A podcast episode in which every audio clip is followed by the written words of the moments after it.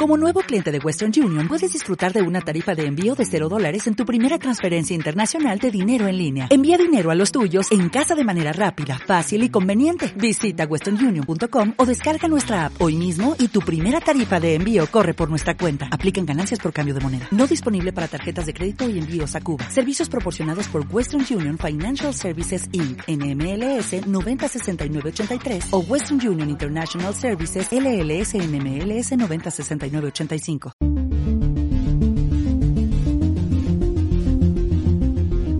Hola y bienvenido, bienvenida a Escuela de la Memoria, el podcast de la gente normal que hace cosas extraordinarias y en el que traemos ejercicios y técnicas que puedes aprender mientras realizas otras tareas bastante más mundanas, como conducir al trabajo, levantar pesas en el gimnasio o fregar los platos. Tú eliges lo que quieres estar haciendo mientras pones a punto tu cerebro con nosotros. Yo soy Javier Muñiz tu instructor, y quiero acompañarte en todo este proceso de convertirte en un mejor estudiante. Y en la sesión de hoy vamos a hablar sobre por qué no estás viendo resultados con la memorización, con la mnemotecnia. Tema muy interesante, por cierto, tema que, bueno, todos los temas son interesantes del podcast, que, ¿qué voy a decir yo? Intento buscar cosas que sean realmente interesantes. Pero este es uno que me ha parecido especialmente útil. Si tienes que escuchar un podcast últimamente, que sea este. Te lo digo así. Sobre todo si has tenido problemas a la hora de memorizar. Bien, vamos a entrar en materia. ¿A qué me refiero con todo esto? Mm, me he encontrado a lo largo de estos años, de forma muy habitual, sobre todo con alumnos que empiezan, se quieren iniciar en técnicas de estudio y especialmente en la mnemotecnia, encuentran esa resistencia de, puff, esto no me funciona, esto solo me sirve para memorizar un listado de 10, 20 palabras, pero hasta ahí no puedo memorizar más, soy incapaz de memorizar mi temario con esto. Y ese es uno de los grandes, grandísimos errores. Ya lo he comentado en alguna ocasión. En alguna ocasión yo he comentado que uno de los problemas es pensar que porque conozcamos estrategias como el Palacio de la Memoria, el fichero mental, eh, los acrónimos, ya nuestra memoria no sirva ya nos olvidamos. Oye, genial, sé memorizar 10 palabras de forma fácil. Pues mira, me olvido ya. Ya a partir de ahora, vale, a hacer puñetas todo, ya no quiero mi memoria, ya solo quiero hacer asociaciones, voy a voy a crear imágenes absurdas con delfines voladores y cosas del estilo. Eh, no, no, no van por ahí los tiros. No tenemos que olvidarnos de nuestra memoria, pero es que hay otra cosa que solemos hacer terriblemente mal en estas, en estas situaciones. Y es que nos olvidamos de la segunda parte de la ecuación. Sí, ahí es algo que, que hacemos mucho. Y es que necesitamos dos partes para que una asociación funcione. No debemos de enfocarnos única y exclusivamente en la mnemotecnia por la mnemotecnia. ¿A qué me refiero? Me refiero cuando alguien está estudiando, por ejemplo, una ley, que es lo que más nos piden los alumnos. Oye, tengo que recordar leyes, esto es muy complejo, me cuesta mucho. Y bien, aprenden a usar mnemotecnia y empiezan a memorizar mucho contenido de la ley, que no pasa nada. Siempre puedes memorizar mucho, puedes memorizar poco. Lo ideal es razonar todo lo que puedas, pero eh, no es malo. No es malo memorizar mucho volumen, simplemente es más lento, pero, pero no es malo en sí. Pero se olvidan de que es necesario que haya una comprensión. Cuando un niño pequeño aprende y le dices lo que es el sol o le dices lo que es un árbol, ¿qué es lo que haces? No encierras al niño en una habitación y le pides que repita la palabra árbol, árbol, árbol. Sí, o sea, lo puedes hacer y puede aprender la palabra, pero lo ideal es que el niño lo pueda asociar a algo. Que tú señales un árbol, lo vea, le digas árbol y el niño diga, hombre, esto es un árbol. Vale, ya sé que esto es un árbol. Lo está asociando a algo. No, no está asociando solo, está creando una imagen mental con el árbol y le está asociando, le está colgando una información adicional, que es el propio nombre. Nosotros nos encontramos una palabra rara y lo que hacemos inmediatamente es buscar eh, la mnemotecnia. Utilizamos un método absume, un método de suse para rápidamente para esa palabreja. Decimos, vale, esta palabreja, clac, clac, clac, clac, clac, cojo varias imágenes distintas para que fonéticamente me, recuerde a, eso, ¿vale? Me recuerde a la, palabra en sí. Pero, pero lo hago sin, sin mayores pretensiones que, que estas. Y es importante que entendamos o sepamos a qué lo estamos asociando, porque nuestro cerebro necesita también tener esa imagen, necesita tener ese contexto, porque, eh, y de esto sí que se han hecho algunos estudios, eh, tengo que buscarlo para, para comentarlo en otro programa, pero hay estudios y se han hecho pruebas de que recordamos recordamos las cosas también por su contexto y que influye el dónde, cuándo e incluso en qué mm, cuál era nuestro estado de ánimo cuando nos ocurrió algo para recordarlo. Esto quiere decir que aunque utilicemos las mismas asociaciones o, utilicemos los mismos recursos mnemotécnicos para recordar los eh, elementos diferentes a lo largo del tiempo, por ejemplo, eh, conceptos que se repitan dentro de una ley. Pues hay conceptos como pueden ser eh, las cortes, como puede ser el interés general de la ciudadanía, cosas así que se repiten. Aunque tengamos una imagen a modo de comodín que se repita, el propio contexto, el propio momento en el que realizamos la memorización, si se ha memorizado en un día concreto, en un contexto diferente, en una escena distinta, eh, no hay problema, no se nos va a mezclar con facilidad, precisamente por el contexto. Pues lo mismo ocurre con la memorización. Si tú empiezas a estudiar una ley, y digo una ley por, porque es lo que más se nos pide, de un tiempo a esta parte es lo que más nos piden nuestros alumnos porque es donde encuentran las mayores dificultades. Pero si tú te ciñes solo en recordar palabra por palabra lo que estás estudiando y no te paras a pensar en realmente qué está queriendo decir, no le estás dando un contexto. Ese contexto es necesario para que la información se pegue. Si no, no lo estás pegando a nada. Estás lanzando un imán al aire que no se pega a ningún lado. La mnemotecnia es el imán. Pero si no hay un metal al que se queda adherido, no hacemos nada. Entonces necesitamos estas dos partes, el imán y el metal. Como decía Luis Fonsi en la canción de Despacito. Única canción de reggaetón que, que me parece buena y de ahí no me voy a bajar. ¿vale? tengo que decir que no voy a bajar. Eh, bromas aparte, como siempre. Necesitamos esas dos partes. Necesitamos solo esas dos partes, pero son necesarias. Porque si no, queda muy cojo. Queda muy cojo. Y os pongo un ejemplo. Os, puedo poner varios, pero un ejemplo que me viene ahora a la mente de una, una memorización que estuve trabajando con, con una alumna de, nuestros, de nuestra academia, de nuestros cursos de escuela de la memoria que tenía que memorizar fármacos. Tenía que memorizar fármacos y, bueno, temas...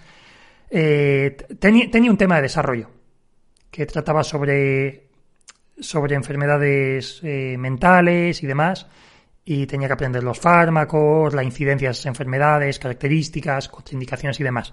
Igual lo he mencionado ya en otro podcast, ¿vale? Fue hace, hace cosa de un mes.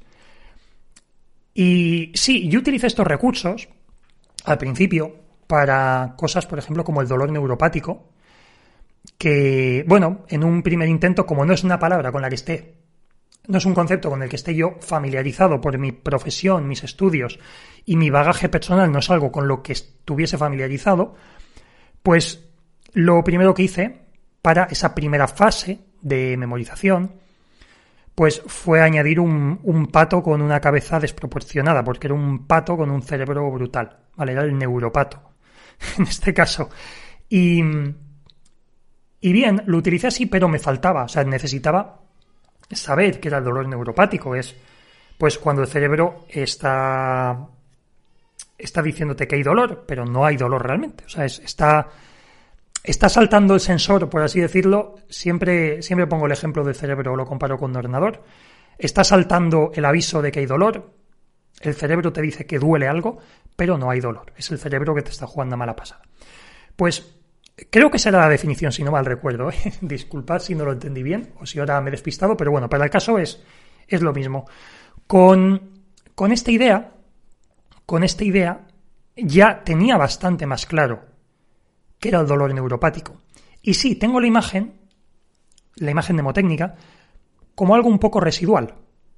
O sea, está ahí, me viene bien para recordar cuando hablo de este dolor, pero sobre todo, si imagino a alguien que le está doliendo algo y no hay una causa física para el dolor, no hay una causa de que esté enferma ni nada, es simplemente una cosa así, rápidamente me viene la imagen del dolor neuropático, o sea, me viene la palabra, no hace falta que me venga la imagen del pato ni nada. ¿Por qué? Porque he asociado a qué es y realmente imagino una persona a la que de repente le duele algo y no hay una causa para ese dolor. Entonces, he asociado, he utilizado esa segunda parte, he proporcionado ese metal para que se pegue el imán, que es la mnemotecnia. Le he dado esa otra parte. Que luego tenemos otra parte distinta, que es la propia, eh, el propio absume o el propio desuse que utilizamos para, para acordarnos del, pato cabezón, para saber que es neuropático. Bueno, es un recurso mnemotécnico, pero nos hace falta saber a qué lo estamos asociando, igual que el niño necesita ver, el árbol para recordar perfectamente la palabra. Hace falta, es una parte de la mezcla que necesitamos. Y, y aquí también voy, me, me gustó mucho, escuché hace poquito, ya sabéis, para los que lleváis tiempo escuchando este podcast, que soy un grandísimo fan de, de Tim Ferris y del Tim Ferris Show, que escucho de forma asidua, y hace poco escuché la entrevista que le hacía a Anne Lamott, autora de Pájaro a Pájaro, algunas instrucciones para escribir y para la vida, libro que me haré con él, seguro. Me parece súper interesante y, puede que os traiga que os traiga material de ese libro próximamente. Eh, en la entrevista decía una cosa que me gustaba mucho. Esta es una autora que, bueno, en el libro, pues da consejos sobre creatividad, sobre cómo escribir y demás.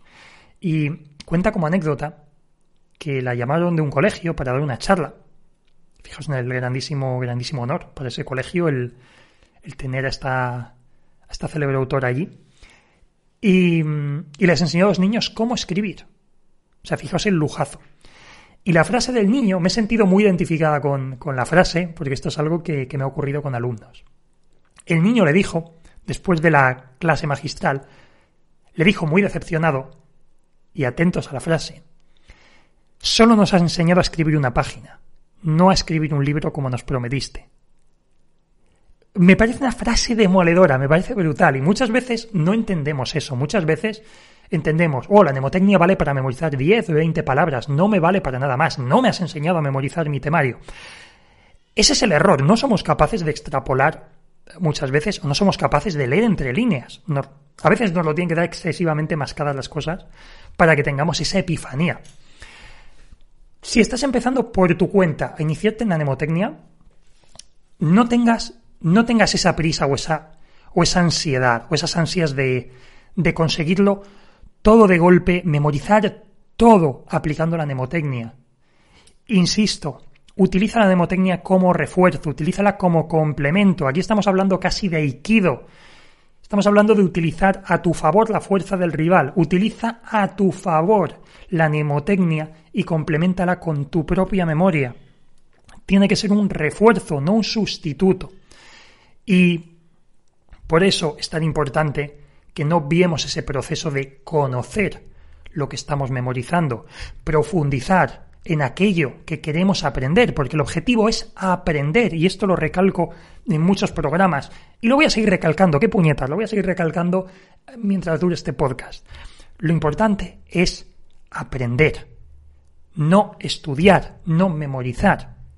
Ahí estamos hablando de un proceso mecánico. Queremos aprender, asombrarnos, descubrir, entender por qué eso es interesante. La ley puede ser muy interesante. La química puede ser muy interesante. Las matemáticas son interesantísimas si no te las explican de una forma horrible. Todo tiene interés. Todo es susceptible de ser comprendido. ¿Hay cosas más complejas que otras? Sí, pero tenemos que partir siempre de una parte, valga la redundancia, de comprensión, tenemos que partir de esa base de comprensión. Y que la mnemotecnia esté sujeta a algo, porque si no, el imán va a caer al suelo y no nos va a servir absolutamente para nada. Y bien, hasta aquí el programa de hoy. Si este es el primero que escuchas, recuerda que tenemos muchos más con ejercicios y consejos que te ayudarán mucho, muchísimo en tus estudios. Además, en nuestra web www.escueladememoria.com encontrarás contenido gratuito adicional y también cursos online y asesoramiento personalizado para rendir al más alto nivel y alcanzar la excelencia. Yo soy Javier Muñiz, gracias por acompañarme una semana más, te lo agradezco mucho. Y como siempre te recuerdo que nos vemos muy pronto en el próximo programa del podcast Escuela de la Memoria. Adiós.